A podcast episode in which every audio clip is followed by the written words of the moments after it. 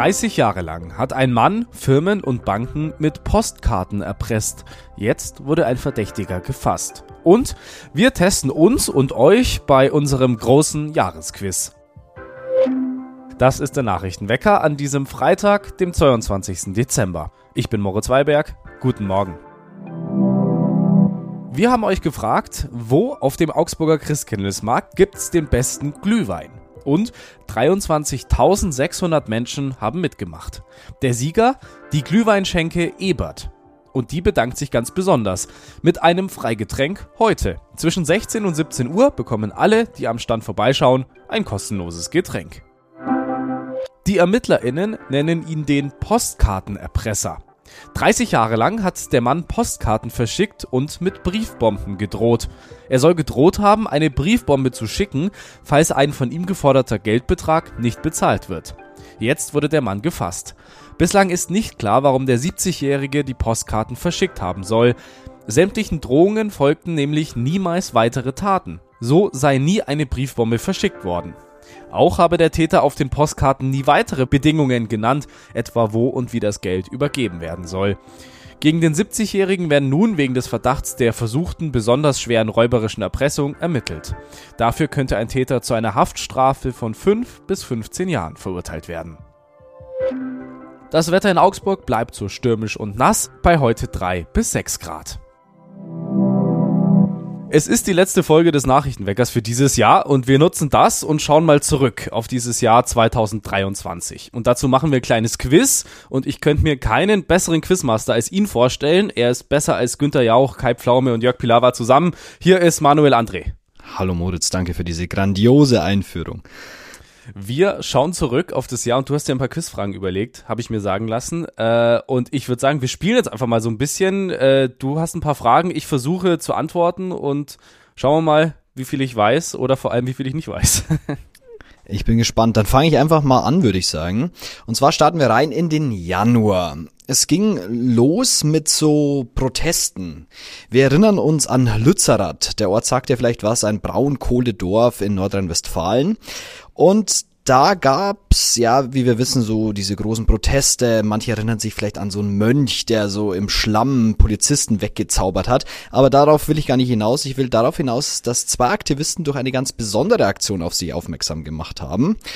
Ähm, und da habe ich drei Antwortmöglichkeiten. Was haben sie denn gemacht? Gaben sie sich als Polizisten aus? A. Oder B. Klebten sie, sich, klebten sie sich die Augen zu? Oder C. Haben sie sich in einem selbstgegrabenen Tunnel verschanzt? Ah, okay, das ist interessant, weil das ist so eins dieser Beispiele, als, als du die ersten zwei Antwortmöglichkeiten genannt hast, dachte ich mir, ich habe keinen blassen Schimmer und dann kommt durch diese letzte Antwortmöglichkeit wieder so ein, so ein im Hinterkopf so auf, da war doch was. Die haben sich doch dann für ein paar Tage in so Tunneln verschanzt und, und wollten so das, das Abbaggern stoppen. Deswegen, ich glaube mal, das ist, das ist dann Antwort C, oder? Die haben sich doch äh, in diesen Tunneln verschanzt.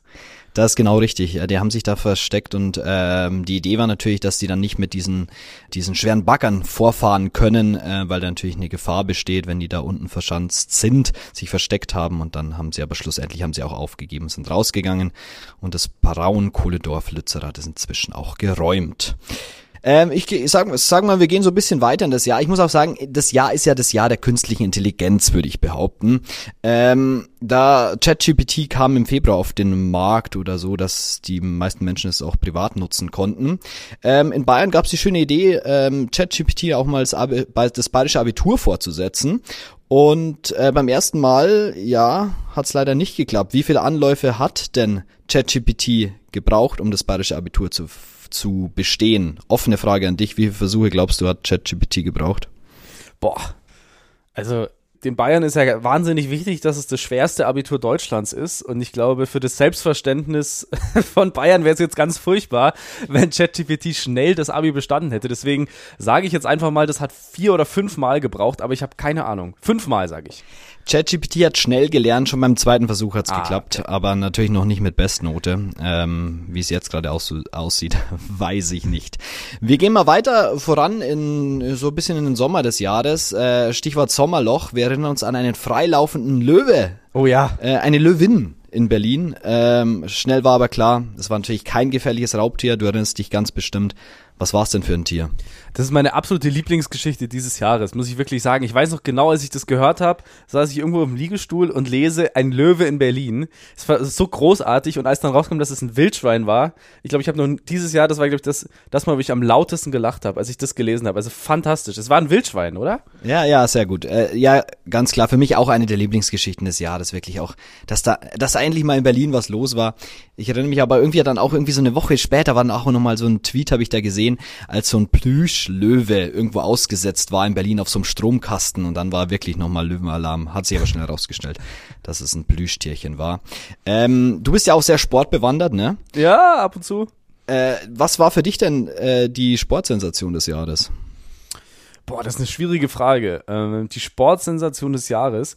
Ich, also für mich ganz persönlich war es, glaube ich, im Sommer also es gibt zwei Sachen. Das eine war, dass die deutsche Hockey-Nationalmannschaft Weltmeister geworden ist. Das fand ich großartig, weil es auch so überraschend kam. Äh, das lief aber natürlich alles ein bisschen unterm Radar. Was es tatsächlich für mich war, äh, war im Sommer der Erfolg der Basketballer, die in äh, die Weltmeister geworden sind auf den Philippinen. Völlig überraschende deutsche Basketball-Nationalmannschaft mhm. wird Weltmeister, schlägt die USA. Das, das hatte keiner erwartet und das war für mich die Sportstory des Jahres und sind ja auch völlig verdient jetzt Sportler des Jahres geworden, diese Mannschaft. Also das war das war's für mich unglaublich. Ja, sehr gut. Da, da, da muss ich dir eigentlich gar nichts mehr, gar nichts mehr dazu fragen. Äh, die Frage, die ich für unsere Menschen, die online auf unsere Seite gehen werden, zwischen den Jahren wird das Quiz da veröffentlicht. Äh, da habe ich eine Fachfrage, äh, die du natürlich im, im, ja, im Handumdrehen beantworten kannst. Wie viele Punkte gibt ein sogenannter Dank? Das weißt du natürlich. Ja, das sind zwei. Das na sind klar, zwei. Na also der, der Dank klar. ist ja wirklich, du springst an den Korb, hängst dich dran und drückst den Ball rein. Das ja. gibt zwei Punkte, aber er sieht natürlich wunderschön aus und deswegen, ja. meiner Meinung nach, müsste er viel, viel mehr geben als zwei. Aber das ist nur ja. meine Meinung. ähm, ja, so die wichtigsten Punkte habe ich schon so abgegrast, würde ich mal behaupten. Ich, wahrscheinlich kommen wir jetzt in Zeitnot, wenn ich noch äh, alle Fragen mit dir durchspiele. Ähm, ich würde sagen, wir machen noch so ein oder zwei. Ja, äh, das Time Magazin hat natürlich die Person des Jahres schon gekürt, äh, Person des Jahres 2023. Ich habe drei Antwortmöglichkeiten. Ist es Sam Altman, der äh, der Chef von ChatGPT, sage ich mal vereinfacht, Elon Musk oder war es doch Taylor Swift? Also ich hoffe auf gar keinen Fall, dass es Elon Musk ist. Also das wäre wär fatal, wenn Elon Musk Mann des Jahres ist, nach dem, was der mit Twitter angestellt hat. Äh, Sam Altman glaube ich nicht. Ich glaube, das ist Taylor, also ich weiß es nicht. Ich glaube aber Taylor Swift, weil das ist dieses Jahr, also ich bin jetzt grundsätzlich ihr nicht, ich, ich kenne sie nicht, ich habe mit ihr keinerlei Berührungspunkte, aber was, was um diese Frau für ein Hype war dieses Jahr, das, das habe selbst ich mitbekommen, das war unglaublich. Ich glaube, es ist Taylor Swift, äh, die hat ja Gefühl, ich glaube, die hat sogar Erdbeben ausgelöst, habe ich irgendwo gelesen, mit ihren Konzerten. Also, das muss Taylor Swift sein. Ja, da hast du recht, äh, Taylor Swift, die Person des Jahres vom Time Magazin gekürt. Äh, und vielleicht ist das auch so ein bisschen so dies, das, das positive Feeling, so ein bisschen Musik aus diesem Jahr 2023, das natürlich geprägt war auch von diesen Krisen. Äh, wir denken an die Ukraine, denken irgendwie auch äh, an den Krieg im Nahen Osten. Aber da sind es dann vielleicht auch die kleinen Geschichten, wie die Löwin, die in Erinnerung bleibt, oder eben auch Taylor Swift. Also ich glaube, wir können nicht auf ein ganz negatives Jahr zurückblicken, oder was meinst du? Nein, also ich glaube, äh, das, das fällt immer schwer, weil natürlich diese großen Krisen das alles überlagern, auch für uns, wenn wir uns jeden Tag damit beschäftigen, auch hier im Nachrichtenwecker, weil man natürlich sich damit beschäftigt und das irgendwie am Ende des Tages auch so ein bisschen hängen bleibt. Aber ich glaube, es ist wichtig, dass man nicht vergisst, dass es auch noch sehr, sehr viele positive Sachen gibt und unbenommen Taylor Swift eine davon. Also auf jeden Fall äh, finde ich ganz wichtig und äh, sehr schönes Quiz, was du dir da überlegt hast. Äh, und ich würde sagen, wir belassen es dabei an der Stelle. Und alle, die jetzt noch ganz viele weitere Fragen zu diesem Jahr 2023 beantworten wollen, können das ja tun.